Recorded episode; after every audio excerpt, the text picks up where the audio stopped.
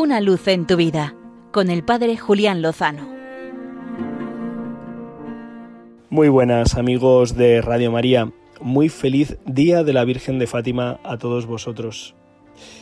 Hoy quiero compartir con vosotros algunos pequeños milagros y es que los grandes signos que conmemoramos, por ejemplo, tal día como hoy, apariciones de la Virgen y mensajes, no suceden todos los días, pero sí cada jornada a través de la fe y de la acción de la Iglesia, son miles las personas que reciben una ayuda de lo alto, aunque a veces venga muy de lo bajo, muy de al lado, muy del prójimo que te ofrece su mano. El pasado domingo compartía en el programa Rompiendo Moldes varias historias de los beneficiados por la campaña Por tantos de la Iglesia Católica, ese sencillo gesto que consiste en marcar la X en la casilla de la Iglesia en nuestra declaración de la renta, también la que está al lado, la de los fines sociales. La cuestión es que a lo largo del programa recibí un mensaje en mis redes sociales que decía así. Somos Mónica y Andrés.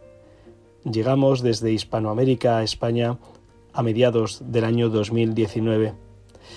En plena pandemia nos quedamos sin trabajo y junto a los dos niños que tenemos me quedé embarazada.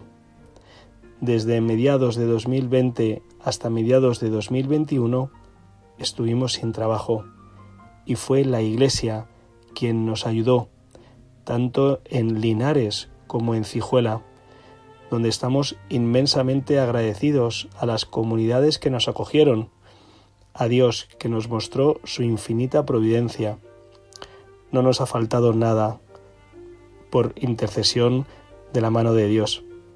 Hoy colaboramos con Radio María, con Cáritas, con Familia Solidaria y con nuestra oración. Queremos que sean muchos los que colaboren en estos proyectos tan buenos. Esta es una historia más de los pequeños gestos, de los pequeños signos, de los pequeños milagros que gracias a la fe y a la caridad, a la generosidad, a atender una mano al que lo necesita, a la acción de la Iglesia, en definitiva, se llevan adelante en nuestro país y en todo el mundo. Lo, lo, sabemos bien, somos testigos de ello aquí en esta casa, en Radio María, y viene bien compartirlo para que sigamos sin cansarnos colaborando, ofreciendo, entregándonos y ayudando, para que el Señor aproveche nuestras pobres manos como instrumentos de su providencia. Por eso estamos seguros, porque el Señor seguirá pidiéndonos nuestra colaboración y dándonos la gracia de la generosidad, que en el futuro, con el Señor, lo mejor, seguro, está por llegar.